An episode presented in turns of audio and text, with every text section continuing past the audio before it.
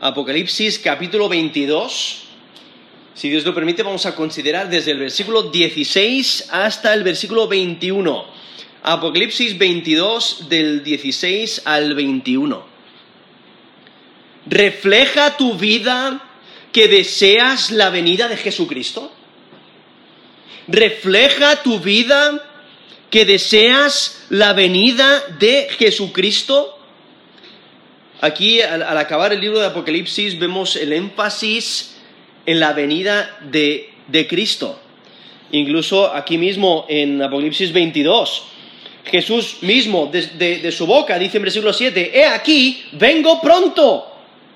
Bienaventurado el que guarda las palabras de la profecía de este libro. Versículo 12, He aquí, yo vengo pronto, y mi galardón conmigo, para recompensar a cada uno según sea su obra. Y en versículo 20, la mitad del versículo dice, ciertamente vengo en breve. Y luego tenemos al Espíritu, en versículo 17 nos dice el Espíritu, o sea, el Espíritu Santo, y la esposa, que son los creyentes, que dicen, ven. Están pidiendo a Jesús que venga, que retorne. Y el que oye, no al que atiende y, presta atención a esta profecía. ¿Qué es lo que dice? Ven, Señor Jesús. Y ahora el apóstol Juan, en, al final del versículo 20, dice, amén. Sí, ven, Señor Jesús. Debemos de desear la venida de Jesús. Debemos de desear su retorno. Y la pregunta que debemos de hacernos es, ¿estamos preparados?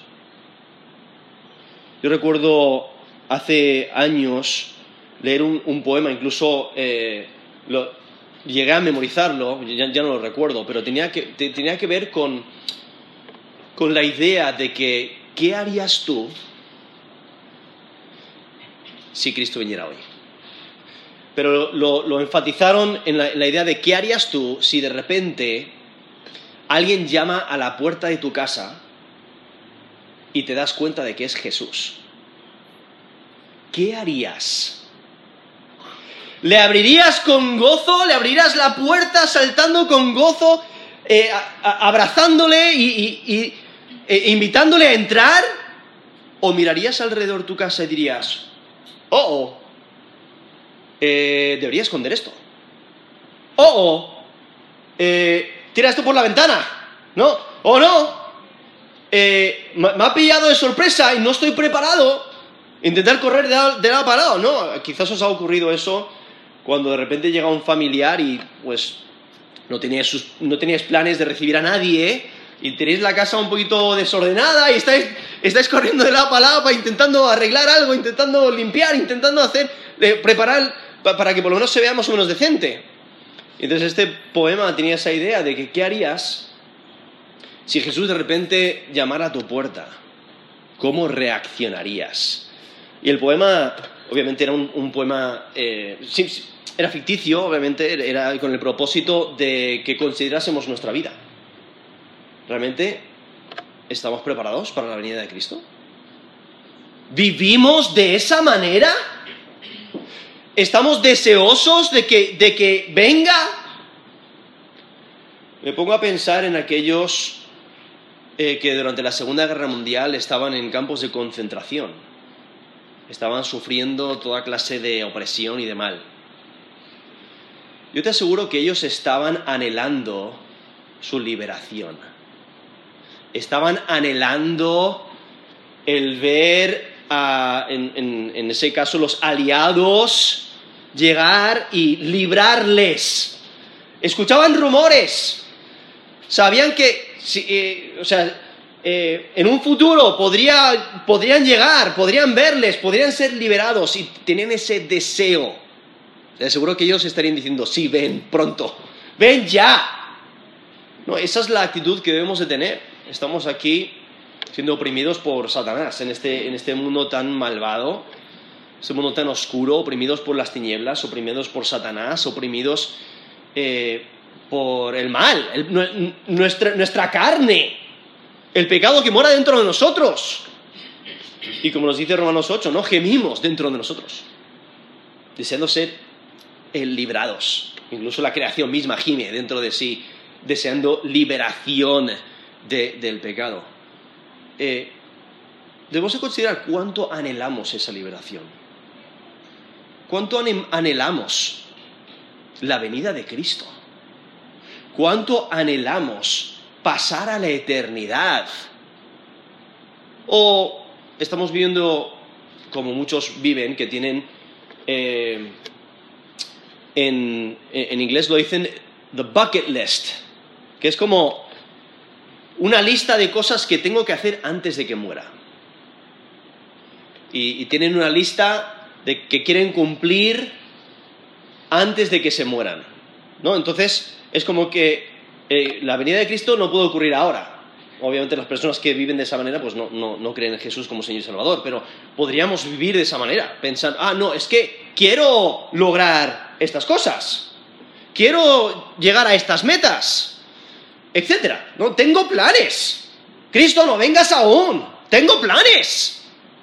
Tengo mi vida por delante. ¿no? Y, puedes pensar en, todo lo que quieres hacer en esta, vida. Cuando lo que resalta la escritura es que eso no es importante. todo eso es temporal. Lo que debemos de hacer es vivir para Él, vivir para Cristo. ¿no? Eh, y cantamos la canción Prefiero a Cristo. Debemos de considerar, ¿eso es cierto en nuestra vida? ¿Realmente es cierto? ¿Refleja tu vida que deseas la venida de Jesucristo? Aquí el texto que vamos a considerar desde el versículo 16 hasta el versículo 21, vemos este, esta conclusión eh, del, del libro de Apocalipsis donde vemos a Jesús hablando en versículo 16, dice, yo Jesús he enviado mi ángel para daros testimonio de estas cosas en las iglesias. Yo soy la raíz y el linaje de David, la estrella resplandeciente de la mañana. Y el espíritu y la esposa dicen, ven. Y el que oye diga, ven. y el que tiene sed, venga y el que quiera tome del agua de la vida gratuitamente. Yo testifico a todo aquel que oye las palabras de la profecía de este libro, si alguno añadiere a estas cosas, Dios traerá sobre él las plagas que están escritas en este libro. Y si alguno quitare de las palabras del libro de esta profecía, Dios quitará su parte del libro de la vida y de la santidad y de las cosas que están escritas en este libro. El que da testimonio de estas cosas dice, ciertamente vengo en breve. Amén. Sí, ven, Señor Jesús. La gracia de nuestro Señor Jesucristo sea con todos vosotros. Amén. Ahora aquí versículo 16 pues que aquí Jesús eh, eh, está, está hablando. Eh, lleva hablando desde por lo menos el versículo 12. pero vemos aquí a, Jesús que ahora cambia el tema para hablar de su función en la producción del libro de Apocalipsis. Él mismo dice, yo Jesús. Es interesante porque esta es la única vez en el libro de Apocalipsis en que Cristo se llama a sí mismo como Jesús. Sea, es el nombre personal de Jesús. Y eso demuestra que este libro no es un producto imaginario, no es un producto de capricho personal, sino que Jesús es, quien ha estado revelando esto. Y Él lo ha hecho por medio de su ángel. él ha enviado, ahí mismo lo dice, he enviado mi ángel para daros testimonio de estas cosas en las iglesias. Lo cual es como empezó Apocalipsis, porque en Apocalipsis 1.1 dice la revelación de Jesucristo que Dios le dio para manifestar a sus siervos las cosas que deben suceder pronto y la declaró enviándola por medio de su ángel a su siervo Juan. Eso es Apocalipsis 1.1. Entonces el texto enfatiza de que Dios Padre le da la revelación a Jesucristo, Jesucristo, quien es Dios Hijo, le da la revelación al ángel para revelárselo al apóstol Juan. Juan lo revela a los siervos de Dios, inicialmente a las siete iglesias de Asia, pero ellos tienen el, libro de Apocalipsis y lo comunican, ¿no? Lo continúan estudiando y hablando de esta profecía tan importante. Y aquí vemos, Jesús, está hablando del Jesús histórico, ¿no? Dios encarnado. Él es el Cristo resucitado, el Cordero de Dios que quita el pecado del mundo. Y aquí vemos que dice mi ángel, aquí en versículo 16, en versículo 6 habla de su ángel y se refiere al mismo ángel. ¿no? Es, el, ángel que Dios, que Dios ha enviado, el ángel que Jesús ha enviado, resaltando la unidad en la Trinidad, implica que lo que Dios Padre hace también lo hace el Hijo, también lo hace Jesús, quien es Dios también. Y aquí dice, yo Jesús, esto es Apocalipsis 16, y si notáis ese, ese énfasis, porque Él, Él es el yo soy, Él dice, yo, Jesús, he enviado mi ángel para daros. Y si notáis, eso está en plural. El daros está en plural porque el apóstol Juan no es el único destinatario de la revelación. Porque ahí mismo en Apocalipsis 1.1 dice para manifestar a sus siervos las cosas que deben suceder pronto. ¿Quiénes son sus siervos? Los creyentes, los que tienen fe para salvación. Y sí, el apóstol Juan daría la revelación inicialmente a los mensajeros de las siete iglesias, pero e, ellos lo llevarían a las iglesias de, Asia, pero esas iglesias lo pasarían a otras iglesias y a otros creyentes de generación a generación, y por ello nosotros tenemos acceso a este libro. Y nosotros debemos de comunicar y pasar esta profecía a la siguiente generación. Y en, en Apocalipsis 22, 8 nos menciona Dice, yo Juan soy el que oyó y vio estas cosas. Resaltando que no hay otros profetas que lo vieron, sino fue Juan. Dios la reveló al apóstol Juan. Y estas cosas se refiere a todo el contenido del libro. a, todas las cosas que deben de suceder pronto. Es algo que está resaltando desde el principio de Apocalipsis. Porque en Apocalipsis 1.1 Dice, para manifestar a sus siervos las cosas que deben suceder pronto. O aún aquí en Apocalipsis 22.6, la última frase, para mostrar a sus siervos las cosas que deben suceder pronto. Y entonces por ello aquí vemos que eh, Jesús mismo da testimonio. ¿no? Daros testimonio, aquí volviendo a Apocalipsis 22, 16, para daros testimonio de, las, de estas cosas en las iglesias. Ahora, no se debe delimitar ese término iglesias exclusivamente las siete iglesias de Asia.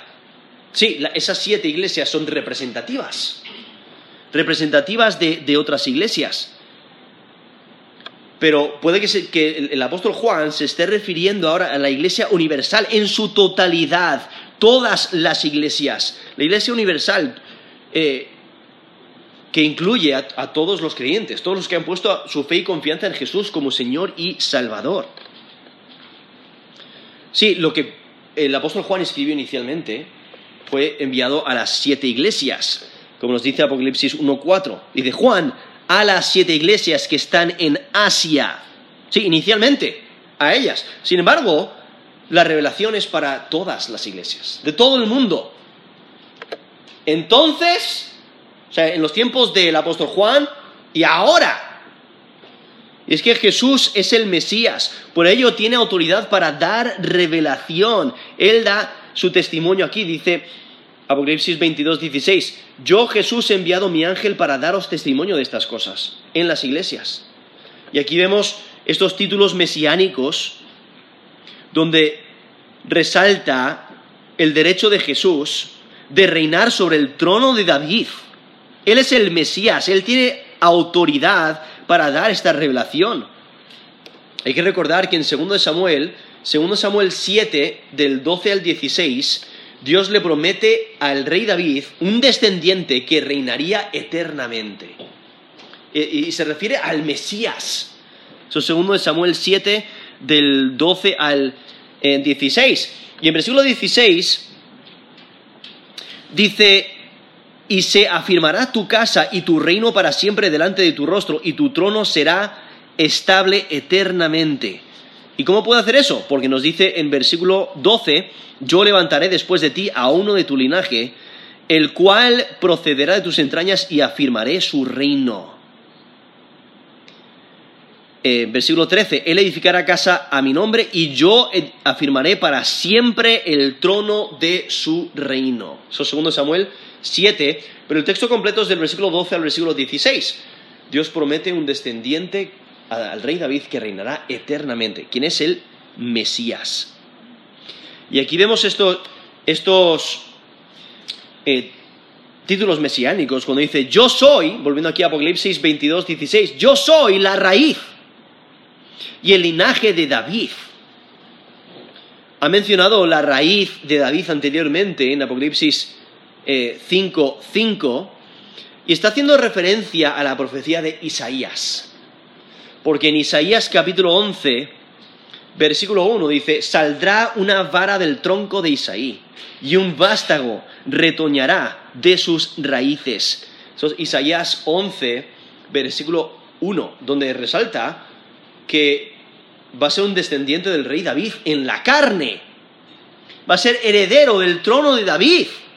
Pero aquí, si notáis, aquí en Apocalipsis 22, 16, o sea, esa profecía venía de, Isaías, Isaías 11.1, pero aquí, en Apocalipsis 22, 16, dice, yo soy la raíz y el linaje de David.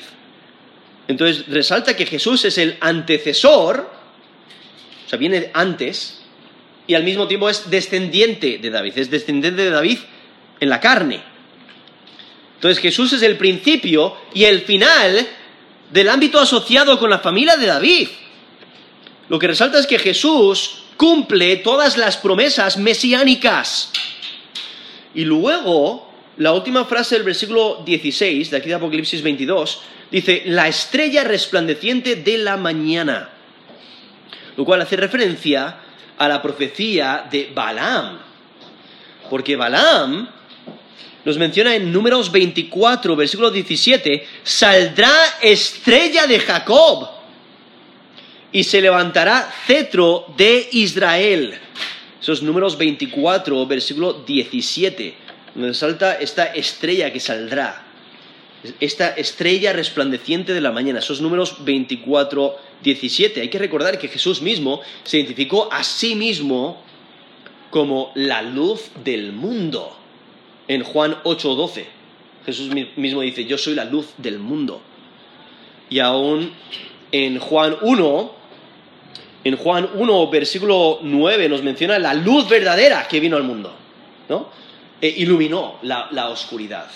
El mundo la rechazó, pero vemos como Jesús es la luz, es quien resplandece. Y aún aquí en Apocalipsis vemos que el vencedor de la iglesia de, Tiatira recibe la estrella de la mañana. Eso es en Apocalipsis 2.28. Apocalipsis 2.28. Y es que Jesús, quien es el Mesías, al ser la estrella de la mañana, Él es la estrella más brillante de toda la galaxia. El retorno de Jesús quita la oscuridad antes del amanecer y provoca el día perfecto de Dios. Y por ello vemos aquí estos títulos eh, mesiánicos que califican a Jesús para dar esta revelación. Y entonces en versículo 17 dice, y el espíritu y la esposa dicen ven, y el que oye diga ven, y el que tiene sed venga, y el que quiera tome del agua de la vida gratuitamente. Ahora, este versículo, versículo 17, podría ser la respuesta del apóstol Juan a las palabras de, de Cristo que acaba de mencionar ahí en versículo 16. Pero el movimiento que se puede notar desde el versículo 16 al versículo 19, en su énfasis está sobre la autoridad del libro y la identificación del que da testimonio de estas cosas. Como nos dice el versículo 20, dice, el que da testimonio de estas cosas dice, o sea, ¿de qué, ¿de qué cosas está dando testimonio? ¿Quién es el que está dando testimonio? Nos dice el versículo 16, yo Jesús he enviado mi ángel para daros testimonio. Entonces, como Jesús es quien da testimonio de estas cosas, es más probable que estas palabras, aquí, incluso aquí en versículo 17, sean palabras de Jesús, que Jesús mismo continúe hablando. Y ahora Jesús se enfoca en el Espíritu, que se refiere al Espíritu Santo, y a la esposa, que se refiere a los creyentes, el pueblo de Dios. Y lo que hay que recordar es que el Espíritu, el Espíritu Santo es quien habla directamente por medio de sus profetas. O sea, Él es el Espíritu de profecía, como nos dice Apocalipsis 19.10. Dice, porque el testimonio de Jesús es el Espíritu de la profecía. Eso es Apocalipsis 19.10. Entonces, los profetas, a quien Dios escoge para revelar su palabra, ellos tienen este espíritu de profecía. Y como nos dice 2 de Pedro 1.21, los santos hombres de Dios hablaron siendo inspirados por el Espíritu Santo. Entonces ninguno de ellos habló por su capricho, habló por su propia voluntad.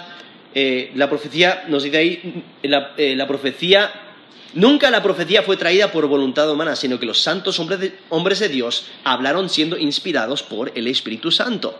Eso es 2 de Pedro 1, 21. Entonces aquí menciona al Espíritu, eh, realmente está identificando este espíritu de profecía, a los profetas que comunican por medio del espíritu de profecía este don espiritual que Dios les ha dado.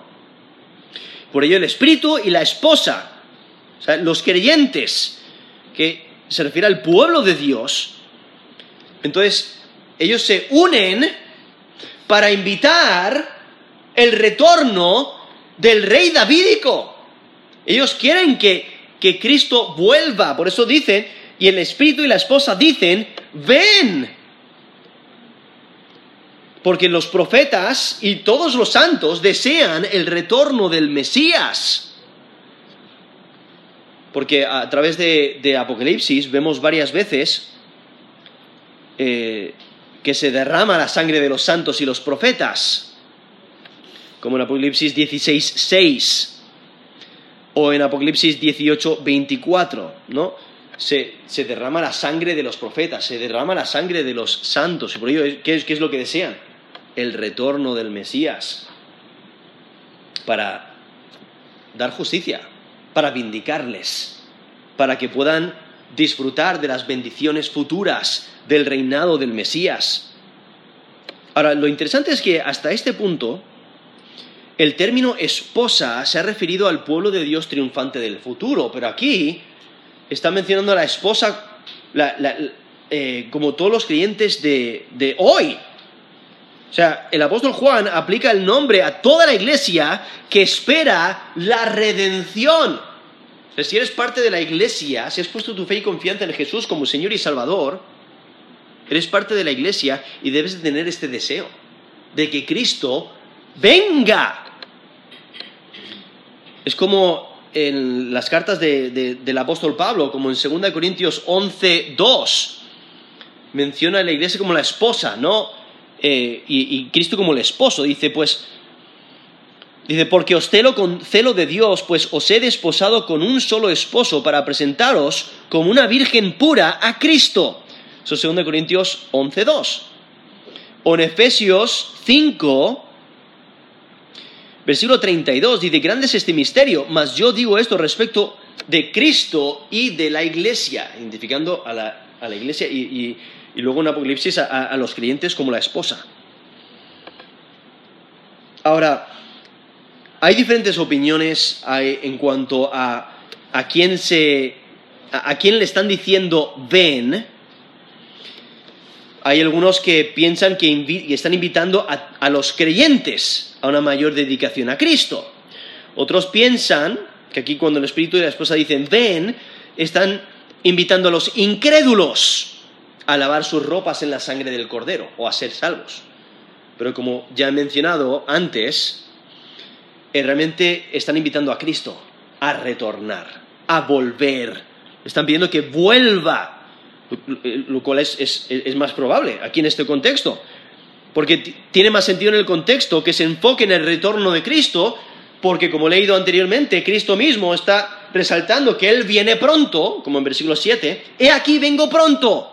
O en versículo 12, he aquí yo vengo pronto. O aún versículo 20, ciertamente vengo en breve. Entonces el contexto está centrado en, el retorno de Cristo. Entonces tiene más sentido de que el espíritu y la esposa le digan, ven a Cristo. Y lo que, y, como mencioné antes, estas son palabras de Cristo. Entonces Él está citando al Espíritu, al Espíritu Santo y a la esposa porque realmente el, Espíritu revela, eh, revela lo que vendrá y motiva a la iglesia para desear el retorno de Cristo. Como nos dice Juan 16, 13, dice, cuando venga el Espíritu de verdad, Él os guiará a toda la verdad, porque no hablará de su propia cuenta, sino que hablará todo lo que oyere y os hará saber las cosas que habrán de venir. Eso es Juan 16, 13, donde menciona que el Espíritu revela lo que vendrá y, también es, una motivación a la Iglesia a, desear el retorno de Cristo. Y entonces menciona aquí también, no solamente el Espíritu y la esposa dicen ven, sino también dice el que y el que oye diga ven. Entonces cualquiera que escuche la lectura de Apocalipsis, y hay que recordar que en los tiempos del apóstol Juan, comúnmente se leía en público, se leía el libro completo en las iglesias, eh, cada persona no tenía su propia copia, eh, se leía públicamente, entonces había muchos oyentes. Pues sea que lo leas o que lo oigas, debes de desear que Cristo venga. Y por eso resalta el que oye no cualquiera que, escuche la lectura de Apocalipsis debe de repetir la invitación de la segunda venida de Cristo. Debe de invitar que Cristo vuelva. Cada individuo de cada iglesia debe de pedir el cumplimiento de la promesa del retorno de Cristo. Y aquí vemos que dicen ven, ¿no? Y el que oye, sí, podría referirse al contenido que acaba de ocurrir desde el versículo 12 al versículo 15, o quizás a lo que el espíritu y la esposa acaban de decir, pero es más probable que, sea más general, que incluya más que solamente eso, eh, pero deseando, el, deseando la venida de Cristo, ¿no? el, que oye, el que ha escuchado eh, el, el libro de Apocalipsis leído o una sección de ella, que tenga este deseo de que Cristo vuelva. Y entonces termina el versículo 7 diciendo, y el que tiene sed, venga. Y el que quiera, tome del agua de la vida gratuitamente.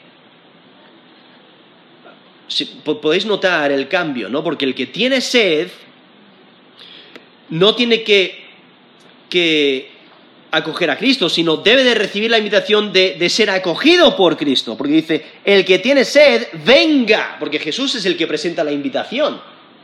¿Quiénes son los que tienen sed? Los que no han puesto su fe y confianza en Jesús como Señor y Salvador. Se refiere a sed espiritual. Es como en Isaías 55, versículo 1. Dice, a todos los sedientos, venid a las aguas.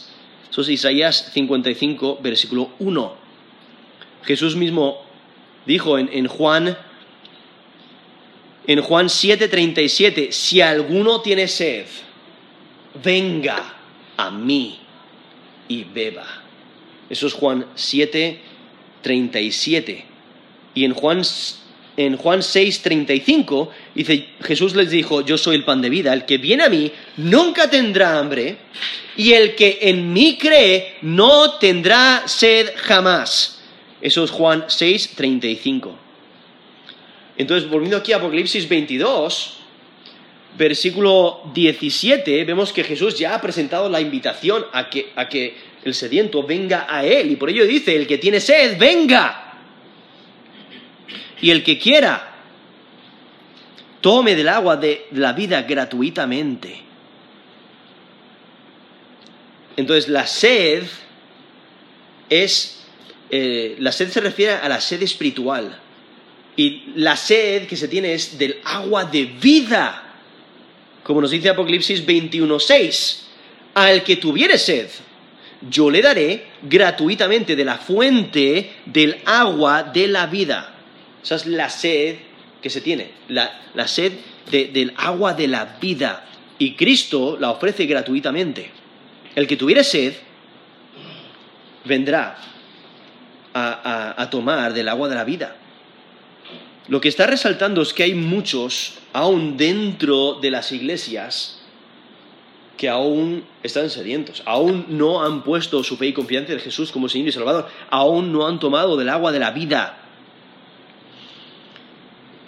lo que resalta es que aún dentro de las iglesias hay algunos que no son vencedores. Muchos no han aceptado a Jesús como Señor y Salvador. Cuando cada individuo necesita responder a la invitación de Jesús. La invitación es para tomar la decisión correcta y esta invitación aún sigue abierta. Por eso vemos aún aquí, a pesar de todo lo que ha ocurrido en Apocalipsis. Aquí estamos en el epílogo, al final, aún lo estamos leyendo, aún no hemos pasado la eternidad, aún estos eventos no han ocurrido, la segunda, la segunda venida de Cristo aún queda en el futuro, aún hay tiempo. Pero llegará el día cuando será demasiado tarde. Y por ello aquí dice, el que quiera, esto es Apocalipsis 22, versículo 17. El que quiera. se refiere al que tiene sed. Y el que quiere, busca. El que quiere, el que realmente quiere, busca y halla. Incluso nos dice Jeremías 29:13, me buscaréis y me hallaréis. Porque me buscaréis de todo vuestro corazón. Eso es Jeremías 29:13. Jeremías 29:13 es que la búsqueda seria es equivalente a tener sed. Y por ello Jesús invita a todos a aprovechar este regalo gratuito.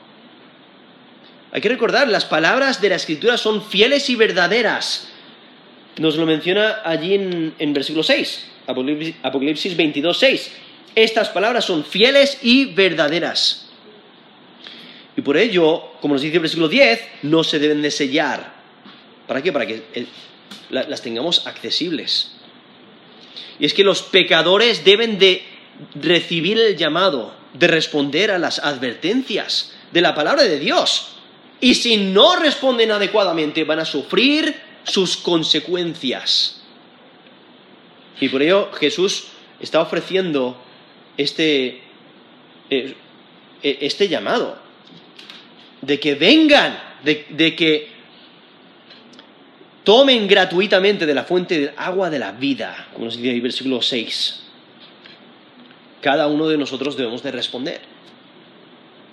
Y depende, dependiendo de cómo respondamos, pues así, así va a resultar nuestro, nuestra eternidad, donde pasemos la eternidad. Si ponemos nuestra fe y confianza en Jesús como Señor y Salvador, disfrutaremos la eternidad con Él. Si no, si rehusamos creer, como nos dice Juan 3:36, si rehusamos creer en el Hijo, entonces recibiremos la ira de Dios, la condenación. Y como nos dice Apocalipsis, nuestro fin será el lago de fuego. Y entonces aquí en versículo 18 y 19 vemos como Jesús testifica.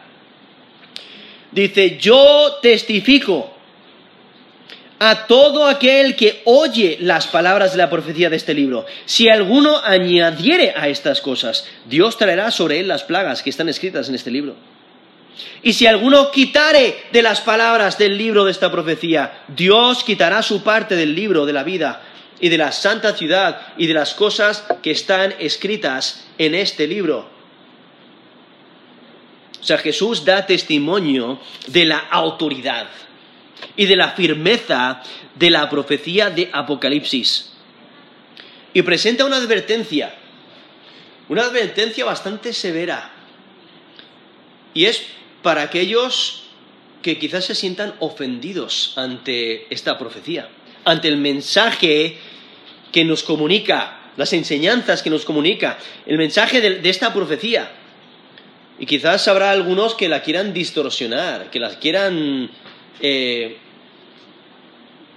eh, dañar, quieran quitar algunas cosas o añadir algunas cosas para que se sientan un, poquito más cómodas, eh, se sientan un poquito más cómodos con, esta profecía. ¿no? Van a intentar distorsionar la profecía, distorsionar su enseñanza.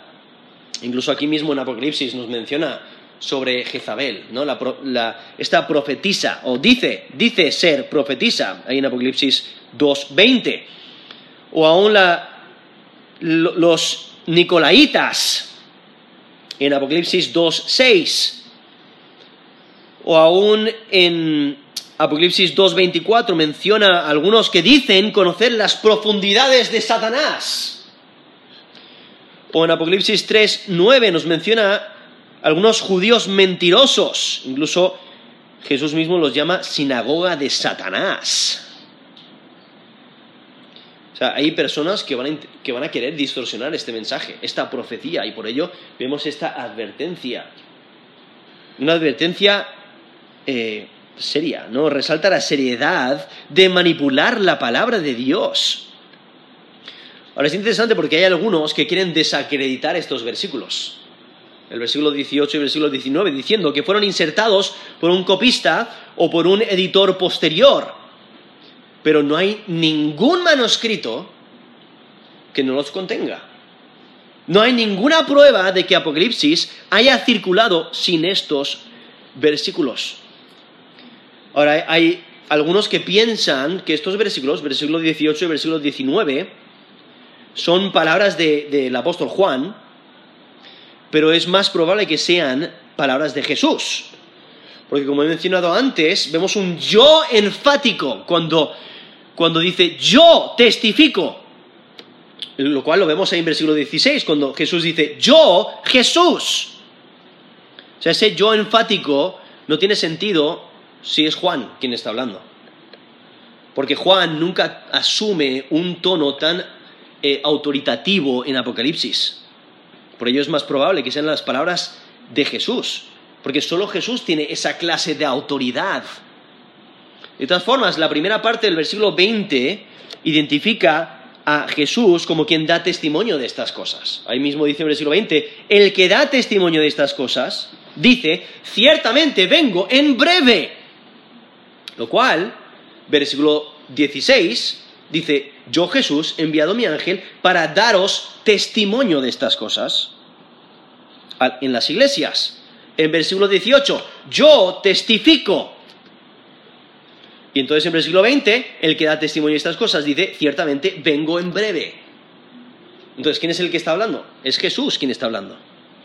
Jesús es quien ha dado testimonio por medio de su ángel a través del libro. Y ahora da testimonio en persona. Por ello es, apropiado. Es apropiado que Jesús hable estas palabras tan, eh, estas palabras tan solemnes nos dice en versículo 18, 2 Apocalipsis 22, 18, yo testifico a todo aquel que oye las palabras de la profecía de este libro. Está haciendo eco al capítulo 1 de Apocalipsis. Porque en Apocalipsis 1.3 dice, bienaventurado el que lee y los que oyen las palabras de esta profecía y guardan las cosas en ella escritas, porque el tiempo está cerca. Entonces aquí todos los que oyen. Y aquí vemos este, este testimonio de Jesús. Eh, aquí dice, yo testifico a todo aquel que oye las palabras de la profecía de este libro. O sea, Jesús mismo identifica a este libro como profecía. Y eh, al ser profético proporciona la justificación de las amenazas que contiene. O sea, estas, palabras vienen de Dios mismo eh, y hablan del futuro. Lo cual, el, el contenido de estos dos versículos, si notáis, dice, si alguno añadiere a estas cosas, y luego dice el versículo 19, si alguno quitare de las palabras de este libro, de, esta profecía, vemos diferentes condenas, ¿no? Vemos eh, castigos. Versículo 19 dice, Dios traerá sobre él las plagas que están escritas en este libro. O en versículo 19, Dios quitará su parte del libro de la vida y de la santa ciudad y de las cosas que están escritas en este libro. Lo cual, el contenido de estos dos, versículos es similar a lo que encontramos en Deuteronomio. Deuteronomio 4.2. No añadiréis a la palabra que yo os mando, ni disminuiréis de ella, para que guardéis los mandamientos de Jehová vuestro Dios que yo os ordene. Eso es Deuteronomio 4.2. Deuteronomio 12, versículo 32 cuidarás de hacer todo lo que yo te mando, no añadirás a ello, ni de ello quitarás. Eso es Deuteronomio 12, 32. Ahora encontramos en Proverbios, Proverbios 36. Proverbios 36. No añadas a sus palabras para que no te reprenda y seas hallado mentiroso. Eso es Proverbios 30, versículo 6. Entonces aquí menciona esta idea de añadir y quitar. Y hay diferentes opiniones a lo que se refiere. Algunos eh, dicen que es la aplicación, o sea, el añadir y quitar es la, es, se refiere a la aplicación y la recepción de las lecciones enseñadas en el libro. Pero si notáis, el, contexto no está hablando de obediencia al libro, sino al contenido del libro. No debes de quitar ni añadir al contenido del libro. No está hablando de, obediencia. Otros piensan que es una amenaza formal aquellos que hacen una copia del libro. Pero aquí no se está aquí no se dirige a los copistas, sino a todo el que oye. O sea, algunos lo intentan aplicar a aquellos que, porque antiguamente se hacían copias a mano, pues si tú lo copias a mano, no añades ni quites de ello cual obviamente sí lo incluye, pero principalmente esa no es la, referencia cuando dice añadir y quitar, sino que es una advertencia que se refiere a aquellos que... Eh, la advertencia tiene que referirse a los que enseñan la palabra de Dios en las iglesias. O sea, no se debe de añadir ni quitar del contenido. No se debe permitir alterarlo. Eso es lo más probable se, refiere al contenido. No añadas y no quites al contenido, ni, a la enseñanza. Entonces, eh, no, no se debe permitir que se altere de ninguna manera. Y aún los creyentes deben de protestar contra las revelaciones falsas de los falsos profetas y de los falsos maestros. Como ya he mencionado en Apocalipsis 2.20, nos menciona Jezabel, que se dice profetiza. Al parecer ella estaba intentando hacer esto, añadir o quitar a la profecía de Dios, diciendo que ella misma tenía palabra divina, la cual deben escuchar, y por ello ella podía anular eh, profecías divinas o podía añadir a ellas, y entonces no se debe escuchar a estas personas. Incluso el apóstol Juan, también en Primera de Juan, capítulo 4, versículo 1, dice, Amados, no creáis a todo espíritu, sino probad los espíritus si son de Dios, porque muchos falsos profetas han salido por el mundo. Eso es de Juan 4, versículo 1. Dando a entender, hay que tener mucho cuidado, hay muchos falsos maestros, muchos falsos profetas. Asegúrate que lo que enseñan se conforman las escrituras entonces se debe protestar contra las revelaciones falsas de los falsos profetas y falsos maestros. Lo interesante es que aquí menciona, esto es Apocalipsis 22, 18, dice, yo testifico a todo aquel que oye las palabras de la profecía de este libro. Si alguno añadiere a estas cosas, Dios traerá sobre él las plagas que están escritas en este libro. Si alguno quitare de las palabras del libro de esta profecía, Dios quitará su parte del libro de la vida y de la santa ciudad y de las cosas que están escritas en este libro. Entonces se refiere al contenido, como he mencionado. No, no se debe añadir ni quitar del contenido y no se debe permitir alterarlo para nada. Lo interesante es que la profecía y el don de profecía del Nuevo Testamento cesó poco después de escribir este libro. Y posiblemente el apóstol Juan está prohibiendo la continuación del uso del don de profecía. Estas palabras realmente son apropiadas para cerrar el canon de la escritura. O sea, el, libro de Apocalipsis fue el último libro que, que se escribió y ahí se cierra el canon de la escritura. Entonces lo que Jesús está dejando claro es que Él no quiere que se añade y se quite nada de su palabra. Sí, e, e, es cierto que la advertencia inicialmente aplica directamente al libro de Apocalipsis, pero no está limitado al libro de Apocalipsis, como he mencionado ya textos donde repite la misma idea en Deuteronomio y en Proverbios de que no se deben de añadir a sus palabras. Entonces, eh, aplica específicamente al libro de Apocalipsis, pero al mismo tiempo implica el cese del don de la profecía. Entonces cualquier persona que añada o quite de la escritura recibe justa condenación. Entonces, eh, después de esto no puede haber un profeta que diga, ah, bueno, yo, este texto no vale porque yo tengo don de profecía y lo anulo. No, no puede. ¿Por qué? Porque Dios ha dicho no se puede quitar. Ah, eh, he recibido revelación divina. Eh, hay que añadir otro libro. No, no puedes. Porque el canon está cerrado. Porque Cristo ha dicho hasta aquí. ¿no? Ya no hay más necesidad de más revelación. Lo que tenemos es suficiente. Y por ello, estas palabras son apropiadas para cerrar el canon de la escritura. O sea, Jesús deja claro que no quiere que se añada o quite nada de su palabra. Y por ello aquí vemos eh, estos juicios severos. Porque nos dice el versículo 18 que el que, eh, el que añadiere, si alguno añadiere a estas cosas, Dios traerá sobre él las plagas que están escritas en este libro. Identificando eh, que, van a sufrir por ser incrédulos. Porque los que sufren estas plagas del Apocalipsis es porque no quieren creer en Jesús como Señor y Salvador. Y en versículo 19 dice, si alguno quitare las palabras de este libro, de esta profecía, Dios quitará su parte del libro de la vida y de la santa ciudad y de las cosas que están escritas en este libro. Identificando la misma idea. O sea, estas personas que no respetan la palabra de Dios y, que están dispuestas a quitar o añadir, demuestran que no son creyentes y que nunca tuvieron su parte en el libro de la vida y nunca tendrán acceso al árbol de vida ni a la santa ciudad.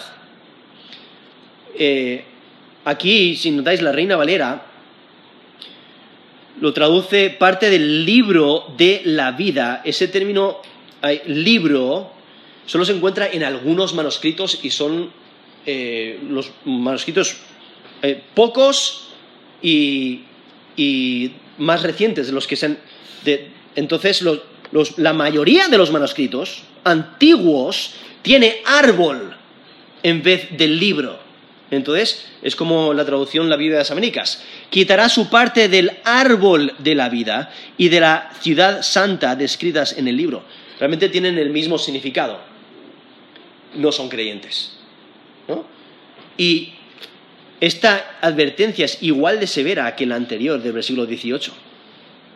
Ahora, lo que tenemos que entender es que no implica que se puede perder la salvación. Lo que está diciendo es que eh, una persona que haga esto no es un creyente genuino y por eso nunca tendrá su acceso al árbol de la vida, nunca tendrá su nombre escrito en el libro de la vida, nunca entrará en la santa ciudad porque no es creyente. y no disfrutará de estas bendiciones. Y aquí si notáis está, está resaltando el libro cuando dice, y si alguno quitare de las palabras de, del libro. Hay que entender que el apóstol Juan está eh, a punto de completar el libro, está delante de él. Y cualquier intento de reducir sus contenidos tendrá condenación eterna.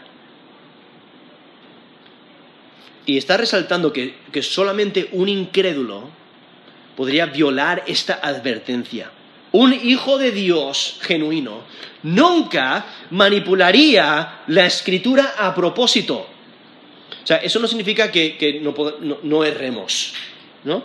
No significa que un creyente no pueda errar en juicio o errar eh, malinterpretando un texto de la escritura.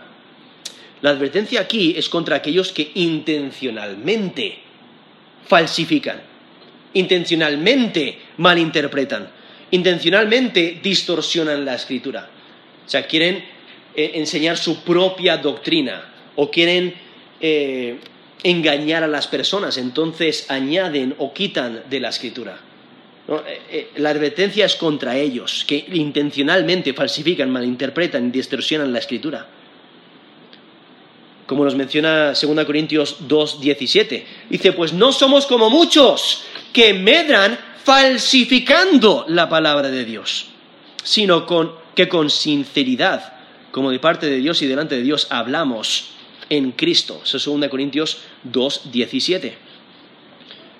Aún así, el creyente, ¿qué es lo que debe hacer? El creyente debe esforzarse para usar bien la palabra de Dios como nos dice 2 Timoteo, eh, 2 Timoteo 2.15, procura con diligencia presentarte a Dios aprobado, como obrero que no tiene de qué avergonzarse, que usa bien la palabra de verdad. Eso es 2 Timoteo 2.15. Si eres creyente, pues respeta la escritura y úsala bien.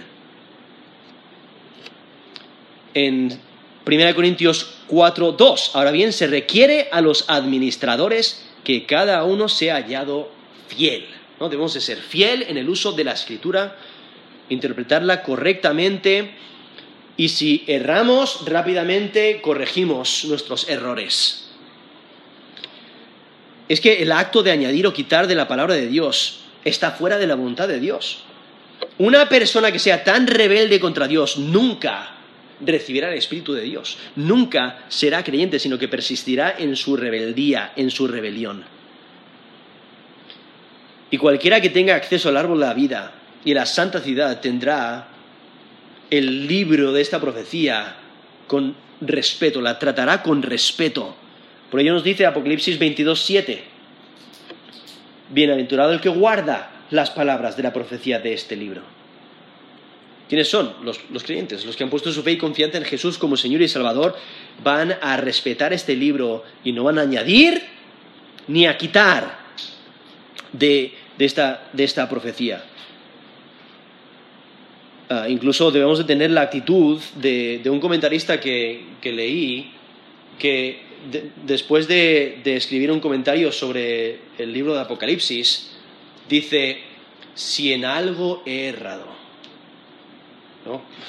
eh, si he dicho algo de más, si he dicho algo de menos, si, no he enseñado todo.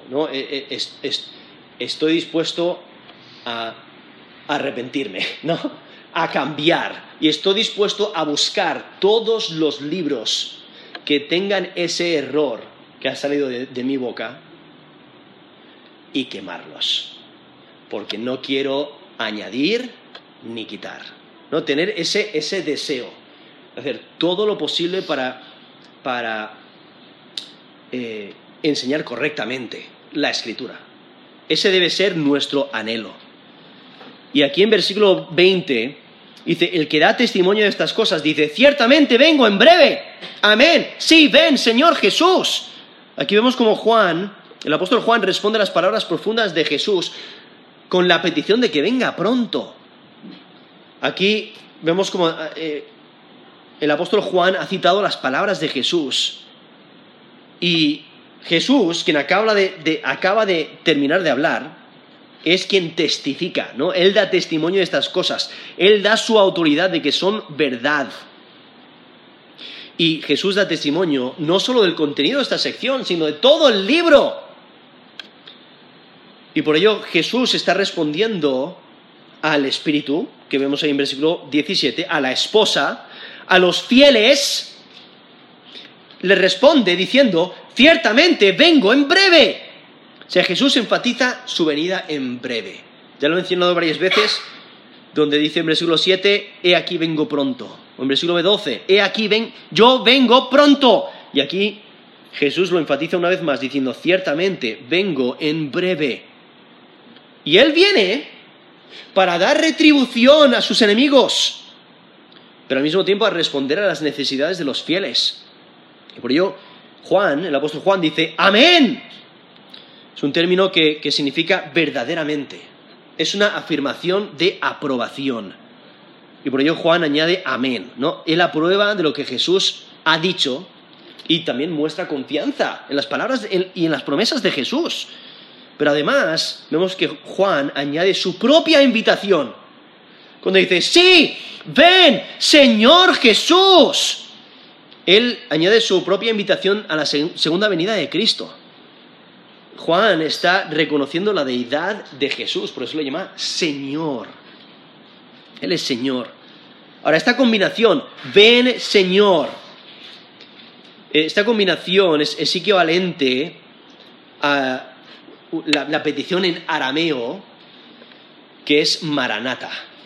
Maranata, no, ven Señor, oh ven Señor, donde lo usa en 1 Corintios 16, versículo 22, la Reina Valera lo traduce, el Señor viene, pero es esa frase, ¿no? En arameo, Maranata, ven Señor. Y es una expresión que reconoce el derecho del Señor de venir y de juzgar. Y aquellos que son fieles no pueden esperar hasta que Cristo venga y juzgue. Porque nos dice Apocalipsis 22, 12, he aquí yo vengo pronto y mi galardón conmigo para recompensar a cada uno según sea su obra. O sea, Cristo vendrá a recompensar a cada uno según su obra. Y dependiendo si la obra es buena o mala, eso, determina la naturaleza de la recompensa. Si has puesto tu fe y confianza en Jesús como Señor y Salvador, vives para Él, y por ello tu recompensa van a ser galardones, bendiciones. Pero si no has puesto tu fe y confianza en Jesús como Señor y Salvador, entonces vas a recibir retribución, vas a recibir castigo y entonces por ello los creyentes desean el retorno de, Cristo. Y por ello el, apóstol Juan termina aquí el, el Apocalipsis diciendo, la gracia de nuestro Señor Jesucristo sea con todos vosotros. Amén. Juan termina el Apocalipsis con una nota de gracia transformadora. Es exclusivamente por la gracia de Dios que podemos disfrutar de las bendiciones que nos menciona aquí el libro de Apocalipsis, que podemos disfrutar de la nueva creación, de la nueva Jerusalén, de una relación personal con Dios. Es por la gracia de Dios. Por eso empezó Apocalipsis en capítulo 1, versículo 4. Dice, gracia y paz a vosotros. Gracia y paz. No, es apropiado terminar el libro con la descripción de la provisión de la gracia de Dios porque nosotros no merecemos su gracia. Y somos pecadores desde el nacimiento. Pero nos dice Romanos 5.8, mas Dios muestra su amor para con nosotros, en que siendo aún pecadores, Cristo murió por nosotros. Eso es Romanos 5.8. Y en Efesios 2, del 8 al 9, porque por gracia sois salvos por medio de la fe. Y esto no de vosotros, pues es don de Dios, no por obras, para que nadie se gloríe. O sea, la gracia es el favor de Dios, el favor que Dios muestra hacia el creyente. Y la paz que obtenemos por su gracia, por, la fe, por la obra de Cristo en la cruz, Esa paz con Dios es el resultado de la gracia de Dios. Por ello aquí el apóstol Juan termina con la gracia de nuestro Señor Jesucristo sea con todos vosotros, porque hemos sido justificados por la fe. Nos dice Romanos 5 del 1 al 2. Justificados pues por la fe, tenemos paz para con Dios por medio de nuestro Señor Jesucristo. Por quien también tenemos entrada por la fe a esta gracia, en la cual estamos firmes y nos gloriamos en la esperanza de la gloria de Dios. O sea, la, razón por la que tenemos acceso a esta gracia es exclusivamente por medio de nuestro Señor Jesucristo. Es por su obra en la cruz. Y eso es lo que resalta aquí Apocalipsis, es de que Cristo es central. Él es el Redentor, Él es Señor, Él es Salvador, Él es el único que tiene toda la autoridad, el que tiene eh, la habilidad de abrir el rollo y de, de desatar estos eventos. Y por ello debemos de continuar nuestra fe en Él porque esta profecía se va a cumplir. Lo queramos o no, se va a cumplir. Lo creamos o no, se va a cumplir. Y por ello debemos de considerar nuestra vida. ¿Cómo estamos viviendo? ¿Realmente refleja nuestra vida que deseamos la venida de Jesucristo? O sea, venimos, vivimos de esa manera, vivimos deseando que Cristo retorne, deseando que Cristo establezca justicia, establezca su reino. ¿Refleja tu vida que deseas la venida de Jesucristo? Vamos a terminar en oración.